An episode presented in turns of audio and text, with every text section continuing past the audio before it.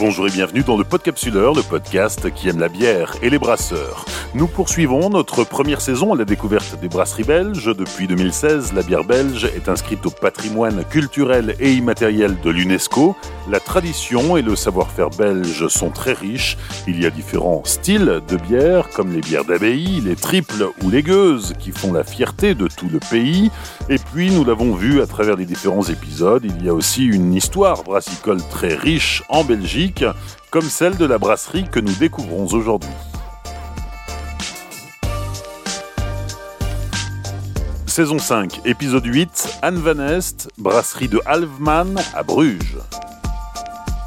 Implantée dans le centre-ville de Bruges, sur un site où l'on brasse historiquement depuis le Moyen Âge, la brasserie de Halfman, en français la demi-lune, a été fondée en 1856 par Henri Masse, elle s'est transmise de génération en génération jusqu'aux années 1980, où Véronique Masse, unique descendante de la famille, décide de mettre la brasserie en location, le temps d'élever ses enfants. Elle revient aux affaires une dizaine d'années plus tard, puis ses enfants la rejoignent. Aujourd'hui, la brasserie de Halfman s'est considérablement développée et produit 70 000 hectolitres à l'année. Elle est réputée pour sa blanche de Bruges, sa Bruxozote ou encore sa Straffenberg bière hommage aux quatre générations de Henri qui l'ont dirigé depuis sa création. Le jour de notre visite, c'est Anne Van Est, la fille de Véronique Mass, qui nous accueille.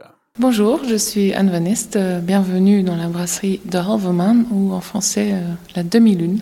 Anne, tu représentes la sixième génération de cette famille de brasseurs dont l'histoire commence ici à Bruges en 1856. Oui, tout à fait. C'est donc euh, le premier Henri Masse qui s'est installé ici en 1856 et qui a euh, commencé euh, modestement une petite brasserie sur la place de la Digue ici à Bruges.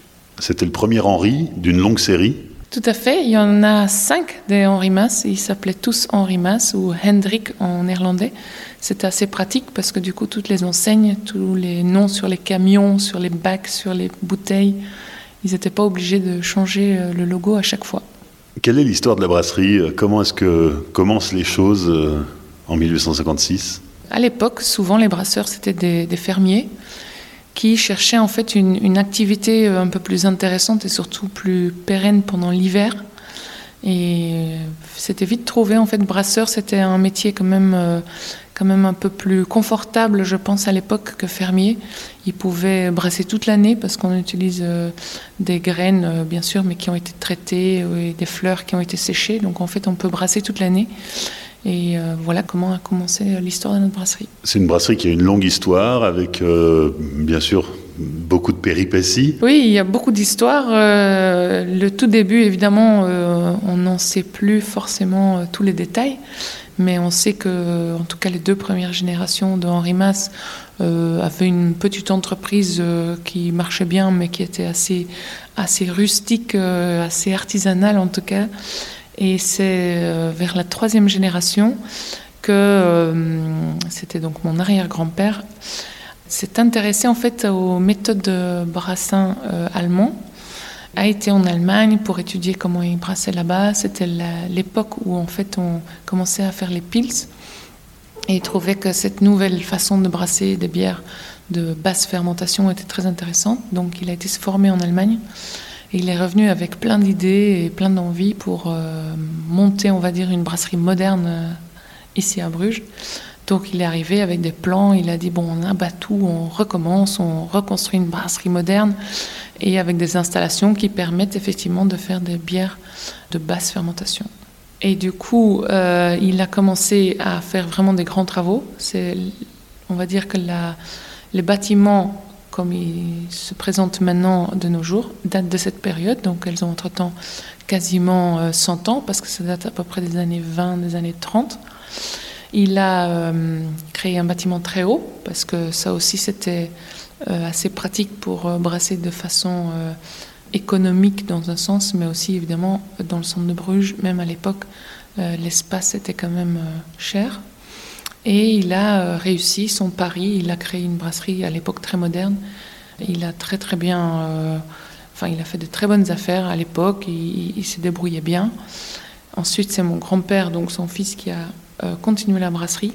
Mais on va dire que dans les années 70 à peu près, ça a commencé à être un climat beaucoup plus difficile pour euh, faire des affaires. Certes, ils avaient déjà passé la guerre et là, ils avaient quand même laissé quelques plumes.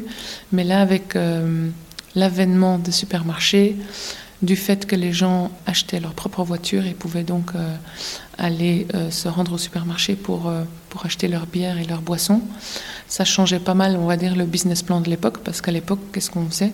On avait une brasserie, on vendait très localement, on faisait de la livraison à domicile avec des chevaux, des charrettes, plus tard avec des petits camions, mais c'était euh, basé sur un réseau euh, local et on habitait à côté de telle brasserie, ben on buvait telle bière. On, réfléchissait pas, ou, au moins on n'avait pas tellement le choix. Donc on avait une clientèle très fixe. Et quand ça a disparu dans les années 70, ça a été un coup dur pour beaucoup de brasseries, pas uniquement celle-ci. Et beaucoup de brasseries ont à ce moment-là eu des difficultés, ont fait faillite ou ont tout simplement arrêté. Bon, mon grand-père a quand même réussi à être euh, inventif dans un sens. Il a, avec ma mère, dans les débuts des années 80, euh, senti qu'il y avait un nouvel engouement pour les bières spéciales. Donc ils ont lancé une bière spéciale qui s'appelait la Straffa donc le nom euh, veut dire, là en fait euh, traduit en français, la forte Henri. Henri parce que évidemment toutes les générations d'Henri est forte parce que ben contrairement aux pils, aux bières de table qu'on faisait à l'époque, hein, dans ces bières de basse fermentation, là on se lançait dans, les bières spéciales, donc ce sont des bières de fermentation haute qui sont euh, plus fortes aussi en, alcool. D'où la Straffa Hendrik. Et ça euh, a assez bien marché. Euh, les Brugeois ont, bien adhéré à la bière. Euh, c'est vrai que c'était une bière qui était vachement distribuée dans les réceptions de la ville de Bruges, etc. Donc elle a connu quand même un engouement. Mais ma mère, à ce moment-là, qui devait reprendre de mon grand-père, avait des petits-enfants, nous. Donc elle a dit à un moment donné, bon, pour moi, c'était quand même un peu compliqué de de prendre toute cette boîte sur mes épaules et de, faire ça toute seule. Donc euh, je ne me sens pas de reprendre euh, la brasserie. Est-ce qu'on ne peut pas trouver une autre solution? Et comme euh, mon grand-père avait trouvé une, façon de, de, mettre la brasserie en, fait, en location à une autre brasserie et de vendre la marque Straff Hendrik, c'est ce qui a semblé à ce moment-là le, le plus simple. Et donc à ce moment-là, qu'est-ce qui se passe? La, la, brasserie sort de la famille, la marque Straffendrick aussi? Non, non, donc euh, la brasserie ne sort heureusement pas de la famille. La brasserie reste, euh, appartient toujours à la famille à ce moment-là. Elle est juste mise en location. Par contre, la marque, oui, la marque à ce moment-là avait été vendue à euh, une autre brasserie, donc de Dentergem, la brasserie Riva. Et donc eux, ils ont continué de brasser la Straffendrick. Ils l'ont d'ailleurs distribuée dans plein de pays, même autour de la Belgique. Ils ont aussi créé un centre de visite ici de la brasserie dans le centre de Bruges. Donc ils ont quand même euh, aidé à, contribuer à une bonne évolution, on va dire, de l'endroit de la brasserie et aussi de la bière. À cette époque, on est dans les années 80 et pendant une dizaine d'années, euh, la brasserie va donc être louée à une autre brasserie avant que ta famille recommence à brasser. Oui, tout à fait. Donc euh, ma mère a décidé, au bout de dix ans, qu'elle avait vraiment envie et qu'elle avait le temps aussi à ce moment-là de reprendre déjà toute la partie euh, visite des brasseries, euh, dégustation, bar, restaurant qui est présente ici dans le centre. Et puis mon frère, quelques années après, s'est lancé aussi dans l'aventure pour à ce moment-là vraiment rebrasser ici dans le site et de recréer une nouvelle marque euh, de bière qui était la Zot, donc le, fou de Bruges, si on veut dire, qui, euh, qui est une, création de mon frère et qui a lancé cette bière en 2005. Alors tu nous parles de ton frère qui euh, est brasseur, fabrique des recettes. Tu as aussi une sœur qui, elle, s'occupe du, restaurant de la brasserie. Ma sœur a fait l'école hôtelière, donc euh, elle était vraiment formée pour s'occuper du restaurant, de la partie bar, en fait, tout ce qui est ce qu'on appelle hospitality, c'est son domaine. Donc là, il y a un bon, euh, une bonne combinaison. Dans les années 90, ta mère reprend l'activité familiale. Là-dessus, ton frère vient créer de, nouvelles recettes. Euh, les deux frangines sont embarquées dans l'aventure. Et aujourd'hui, bah, la brasserie produit 70 000 hectos euh, à l'année, ce qui en fait quand même une belle brasserie. On peut dire qu'il y a eu un chouette rassemblement de tous les membres de la famille qui, petit à petit, sont venus rejoindre le projet qui était surtout quand même porté à l'origine par ma mère et puis ensuite par mon frère qui était le moteur quand même derrière euh, euh, cette, cette volonté de reprendre la boîte familiale. On peut dire aussi qu'en 1856, la famille Masse s'installe ici dans cette brasserie qui est bien antérieure, c'est-à-dire qu'on brassait avant sur ce même site et peut-être même depuis le Moyen Âge. Il y a effectivement dans les archives de Bruges euh, des indications qui montrent clairement qu'il y a toujours eu des activités brassicoles euh, à l'endroit depuis qu'on retrouve évidemment des données dans les, dans les, dans les archives. Mais effectivement, c'est un haut lieu de brassage ici. Donc la sixième génération a quand même un, un poids sur les épaules? Oui, oui, il y a toujours un poids sur les épaules quand on fait partie d'une belle histoire. Maintenant, on a l'avantage euh, d'avoir aussi un joli regard en arrière. On a une histoire qu'on peut consulter de temps en temps pour voir quelles erreurs il ne faut pas faire non plus. Euh, chose que quelqu'un qui monte sa boîte euh, tout seul dans son coin, sans génération avant, ne peut pas faire. Donc euh, ça a du pour et du contre. Et c'est aussi une grosse brasserie de par son nombre de, de personnel, hein, 70 personnes qui travaillent ici? Il y a beaucoup de personnel parce que du coup on a des, des, représentants, mais on a aussi des, des, personnes au bureau, des brasseurs bien sûr, mais aussi des personnes qui font les visites guidées de, de notre brasserie, des personnes qui travaillent en cuisine pour faire des petits plats à la bière, etc. Donc c'est vrai qu'au final, ça fait un grand groupe euh, de collaborateurs.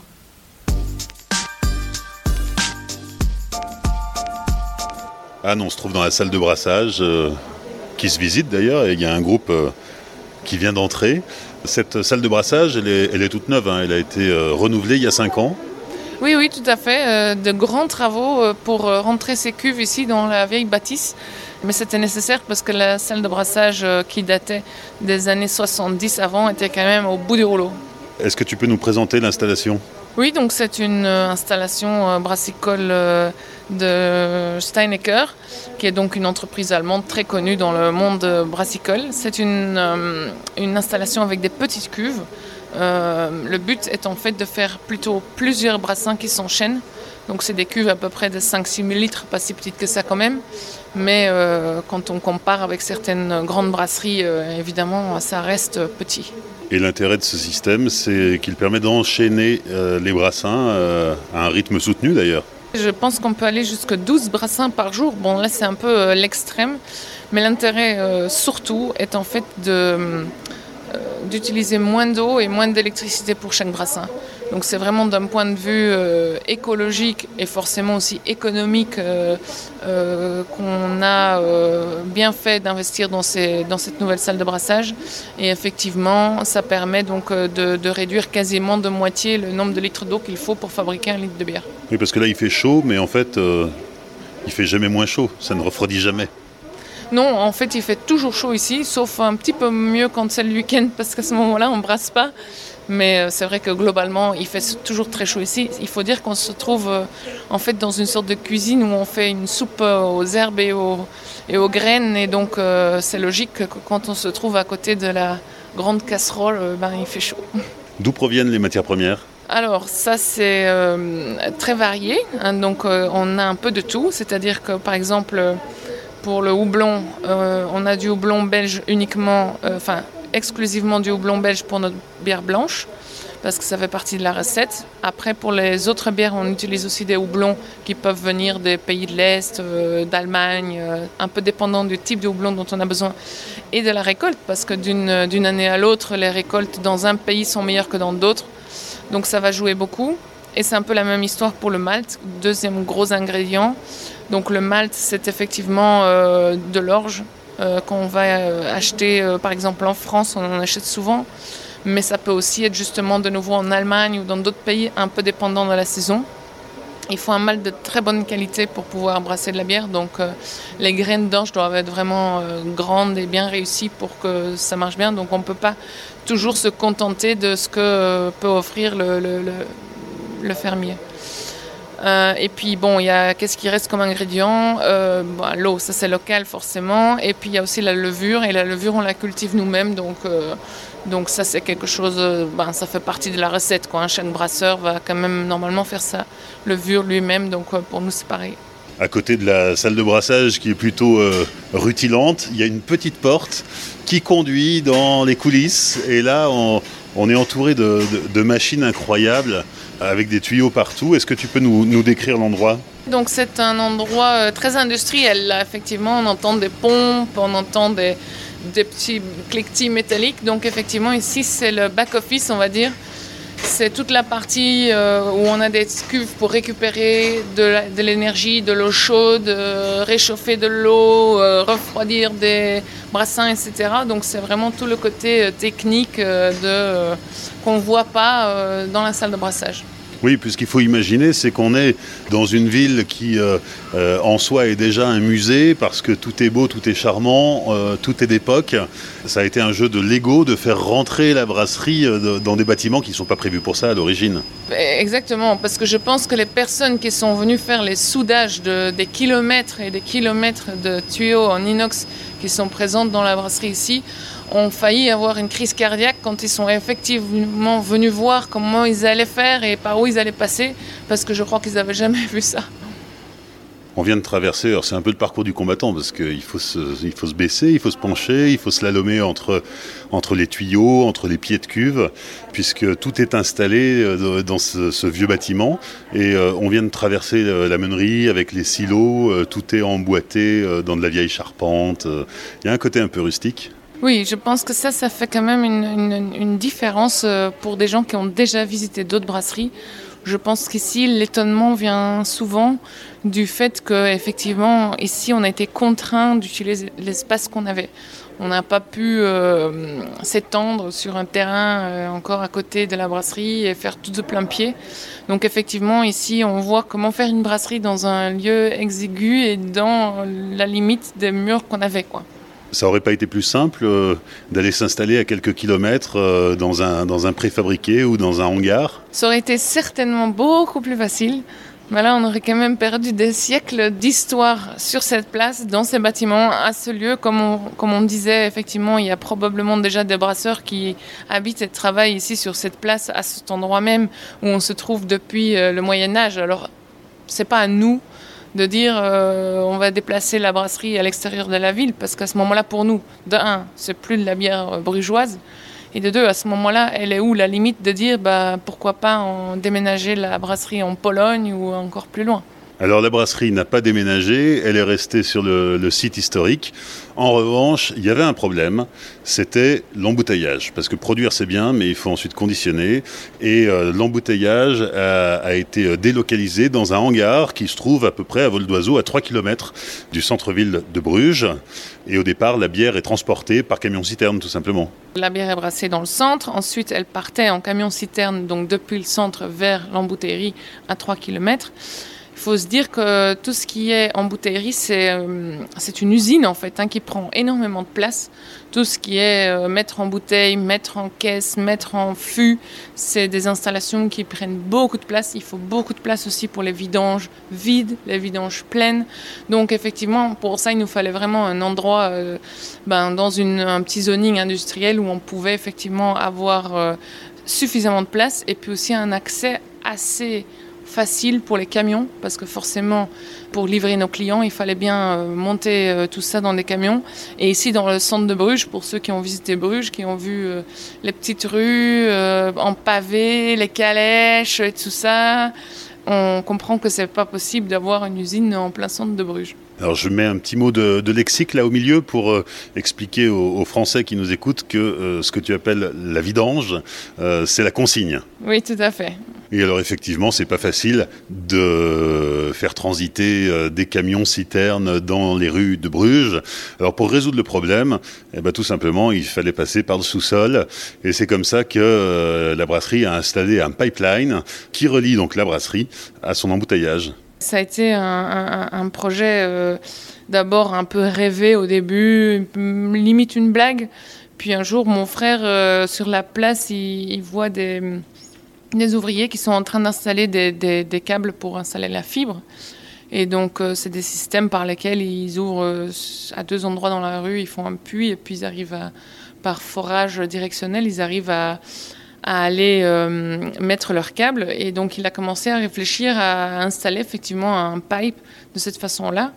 Donc entre l'idée et puis euh, les plans et puis surtout le permis, qui ont quand même été des étapes euh, pas évidentes à, atteindre, il y a eu quand même quelques années, mais euh, le projet a pu voir le jour.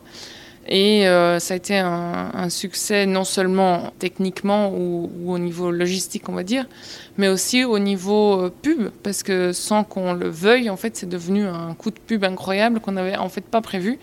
C'est-à-dire que pendant tout le processus de permis, etc., on voulait surtout pas en parler parce qu'on craignait éventuellement que, que les gens se redoutent ce projet à cause de justement les, rues qui soient bloquées pour les travaux, etc. Donc on s'était dit on va pas, on va surtout pas en parler.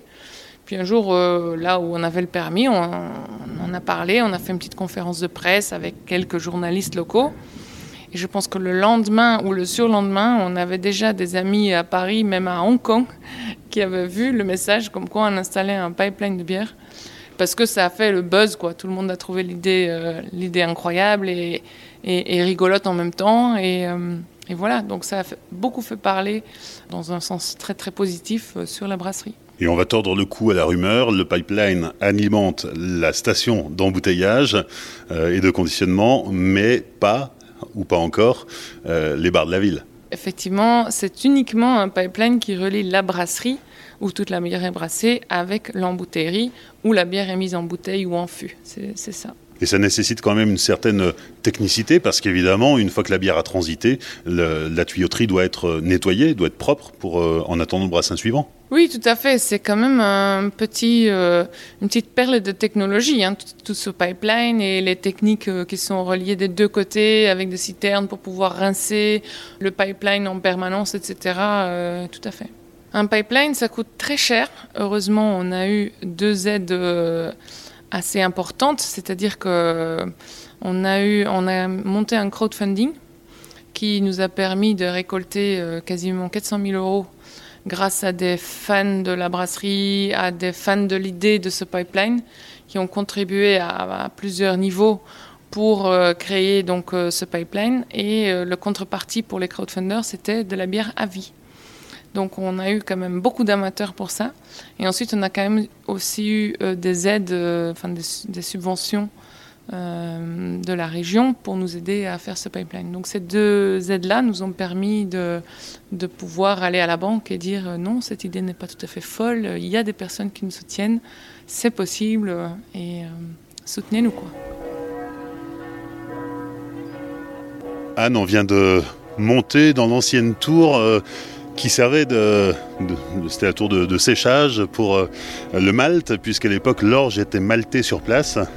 C'était il y a longtemps. Alors c'est un peu essoufflant, mais euh, ça vaut le coup parce que d'ici on est, on est sur le toit de la brasserie et on a une vue imprenable sur, euh, à 360 sur toute la ville. C'est notre petite terrasse tout en haut du bâtiment qui, qui nous offre quand même une vue à 360 sur Bruges. C'est, c'est très chouette effectivement. Ça, ça fait un peu de sport, mais il y a la récompense euh, en redescendant. C'est quoi la récompense? Bah, La dégustation. On y va? On y va. Les cinq dernières minutes avec la dégustation. Dégustation sous la pluie, parce qu'on est euh, à Bruges et qu'aujourd'hui, après qu'il ait fait très chaud cet après-midi, ça nous rafraîchit un peu. On attaque avec euh, la Blanche de Bruges, Anne. Oui, donc la Blanche de Bruges, c'est euh, une marque qui appartenait en fait à la base à un, cousin de mon père. Donc c'était brassé par une autre brasserie brugeoise. après quelques péripéties, la brasserie qui a été revendue, la marque qui a été, on va dire, déménagée dans une brasserie, fabriquée à un autre endroit. Depuis quelques années, on peut heureusement dire que c'est de nouveau une bière brugeoise qui est fabriquée ici euh, à la demi-lune, donc euh, par nos brasseurs. Et donc de ce côté-là aussi, on, est, on fait partie de la cinquième génération de, des brasseurs de Van Est à ce moment-là. Et puis cette bière, donc du coup, c'est une bière ben, assez légère, elle fait 5 degrés. C'est une bière blanche, donc c'est fait non avec du malt d'orge, mais avec du malt de blé. Et il y a une autre particularité, c'est que donc c'est une bière un peu trouble dans laquelle on a en fait rajouté aussi des graines de coriandre et euh, des pelures de, de. Donc c'est une sorte d'orange, des pelures séchées. Donc ça donne ce goût un peu, euh, euh, épicée en fait à la bière, mais c'est une bière très légère qui se boit facilement euh, l'été. En France, souvent, on rajoute du citron dedans. C'est pas du tout nécessaire, à mon avis, mais chacun fait comme il veut, évidemment. Disons que celle-ci, euh, c'est quand même une bière assez euh, particulière. On l'a fait qu'avec du houblon belge parce que c'était euh, initialement la recette était comme ça. Donc, c'est une belle bière qui est très fraîche. On l'utilise aussi parfois comme mixeur pour faire des cocktails. Ça, c'est la dernière mode d'utiliser la bière blanche pour ça. Et j'avoue que je trouve que c'est une, chouette mode qui euh, a beaucoup d'avenir parce que c'est dans l'ordre du temps. Quoi. Deuxième dégustation avec euh, la Bruxezot, qui est la, bière euh, créée par ton frère il y a une dizaine d'années maintenant. Oui, c'est ça, ça fait 15 ans entre-temps. Hein. C'était en 2005, si je mes souvenirs sont bons. Donc là, c'est une bière blonde de 6 degrés. C'est la bière, on va dire, la plus connue hein, de notre brasserie, la Bruxelles blonde. Il y a une version brune aussi. Hein. C'est euh, la petite sœur, on va dire. Donc la blonde, elle est à 6 degrés. C'est une bière, euh, somme toute aussi assez légère quand même, euh, qui se boit très bien pour des apéritifs, etc. Après, la brune, elle est un peu plus, elle est faite avec des maltes un peu plus caramélisés, hein, donc un peu plus foncé aussi. Euh, elle est entre l'ambrée et la brune, on va dire. Et euh, elle est un 7,5, donc un tout petit peu plus fort. Avec la brune, on va pas mal euh, pouvoir l'utiliser aussi pour cuisiner. Hein, donc, par exemple, le plat très typique flamand, c'est les carbonates flamandes. Ben, ça, on l'a fait par exemple avec la, la brune, qui sert super bien pour ça parce qu'elle a comme ça on croirait qu'elle est un peu plus sucrée. Elle n'est pas plus sucrée en vrai, mais elle a un goût. On pense qu'elle est plus sucrée. Voilà. Donc c'est de, toutes les deux des bières assez claires. Hein. Après, c'est vrai qu'il y a une particularité ici dans la brasserie, c'est que quand on vient déguster les bières dans la brasserie, ici elles sont non filtrées. C'est-à-dire qu'elles sont servies directement des cuves de brassage et euh, elles ne passent pas donc à travers le fameux pipeline et elles ne vont pas à l'embouteillerie où il y a normalement encore une, dernière filtration des bières. Donc ici, elles sont non filtrées. Donc c'est encore une raison de plus de venir les boire sur place. On continue avec la Straffendrick, une bière historique qui a bien failli ne jamais revenir dans la brasserie. Hein. Oui, tout à fait. Donc la Straffendrick, c'est la bière qui a été créée dans les années 80 par mon grand-père et ma mère qui avaient compris que les bières spéciales, euh, c'était l'avenir en fait pour les petites brasseries euh, artisanales comme nous. Donc ils ont créé cette bière qui fait 9 degrés, c'est une triple, euh, une blonde aussi, hein, donc euh, un peu plus couleur or on va dire que la Bruxellote. Et donc effectivement l'histoire c'est qu'ils avaient créé cette bière, ensuite ils ont vendu la marque à une autre brasserie à un moment donné parce qu'ils n'avaient pas euh, forcément les moyens et puis l'intérêt pour à ce moment-là développer la bière. Et cette autre brasserie, après plusieurs années, a finalement euh, ben, revendu la, marque à notre brasserie. Donc 20 euh, ans après sa création, elle avait été reprise et elle est rebrassée donc, euh, ici dans le centre de Bruges. Et enfin, la Straffendrix noire. Oui, donc qui est une quadruple. Donc une bière très foncée, faite avec des maltes donc presque complètement torréfiées en fait. Euh, c'est une bière euh, excellente. Euh, elle est très forte. Elle fait 11 degrés. Donc, c'est vraiment une bière de dégustation. Il hein. ne faut pas, faut pas la boire trop vite, mais qui s'accompagne très bien avec des plats déjà ben, un peu plus, un peu plus costauds en goût, évidemment. Et c'est une bière voilà, que beaucoup de gens adorent. C'est, vraiment un peu quelque chose de spécial. c'est, un goût évidemment particulier. Il faut aimer. En Belgique, on l'adore. Alors, c'est quoi une quadruple? Donc en fait, le, terme triple, quadruple, etc., c'est en rapport avec la quantité de malt utilisée lors du brassin. Donc ça n'a rien à voir avec la fermentation. Souvent les gens se trompent euh, sur ce point. Donc c'est juste euh, au niveau quantité de malt utilisée. Donc on va dire que pour une bière euh, standard, lambda, légère, on utilise une quantité de malt. Bah, pour une quadruple, on va utiliser à peu près quatre fois la quantité de malt que pour cette première bière. Donc ça veut dire qu'à l'empattage, on va libérer 4 fois plus de sucre. Tout à fait, 4 fois plus de sucre qui après, eux, vont aussi se transformer en alcool et en CO2, etc. Donc euh, oui, oui. D'où les 11 degrés. Effectivement. Anne, on parlait tout à l'heure du pipeline qui relie euh, la brasserie à, l'embouteillerie. Euh, l'embouteillerie qui va faire peau neuve, il y a un gros projet d'investissement pour la renouveler. Oui, effectivement. Donc l'embouteillerie, ils sont en cours là, de, la terminer. En fait, elle est quasiment euh, finie. Donc on a augmenté la capacité d'embouteiller. On a fait x3 en fait. Donc ça nous permet de, pouvoir euh, continuer de produire, euh, on l'espère, euh, toujours un peu plus ici dans notre brasserie dans le centre. Donc ça c'est le gros projet du moment, on est à fond là-dessus, on est ravis de pouvoir bientôt, on l'espère, présenter ces nouveaux bâtiments et, avoir vraiment une, brasserie qui, depuis la salle de brassage qui est toute récente, avec le pipeline qui est tout récent somme toute aussi, et puis avec l'embouteillerie aussi qui est neuve, euh, d'avoir vraiment une, brasserie à la pointe de la technologie qui nous permette de vraiment faire des brassins de qualité parce que c'est vrai que les bières, euh, bah, vous en avez vu beaucoup entre temps des brasseries, je pense. Euh, faire de la bière, c'est quelque chose qui en soi n'est pas si compliqué, mais faire de la bonne bière et de façon constante toujours de la bonne bière, ça c'est quand même un art et, et un métier. Et évidemment, quand on peut le faire dans des nouvelles installations, ben, c'est encore mieux. Et puis la demi-lune s'est aussi lancée sur le marché du sans-alcool. Oui, ça fait maintenant quelques années qu'on a la Sportzot, qui est donc euh, la Bruxzot blonde, qui normalement fait 6 degrés, dans laquelle on a retiré euh, l'alcool par un processus de filtration en fait. Et euh, c'est donc une bière qui, est, qui fait 0,4%, donc c'est quasiment rien. Euh, il y a quand même toujours un tout petit peu d'alcool parce que si on voulait tout retirer et arriver à du 0,0%, euh, à notre avis, le compromis à faire sur le goût était trop important. Donc on était quand même avec ce projet la première bière spéciale en Belgique sans alcool. Donc c'était une petite fierté d'avoir battu quelques grands joueurs à leur propre jeu là-dessus. Et euh, il faut goûter parce que vraiment, elle est, très bonne et elle se rapproche absolument très fort de, la Bruxelles normale. Et euh, c'est un chouette petit jeu à faire lors d'un apéro, de proposer les deux et de faire goûter à l'aveugle. Et honnêtement, il y a beaucoup de gens qui se trompent.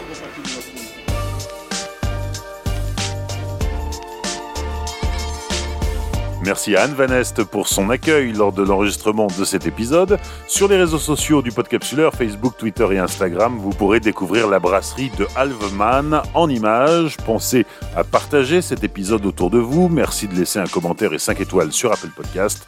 Et n'oubliez pas de soutenir le podcast sur tipeee.com slash podcapsuleur. Rendez-vous dans 15 jours pour découvrir une nouvelle brasserie belge. D'ici là, souvenez-vous, l'abus d'alcool est dangereux pour la santé, alors savourez mais sans forcer.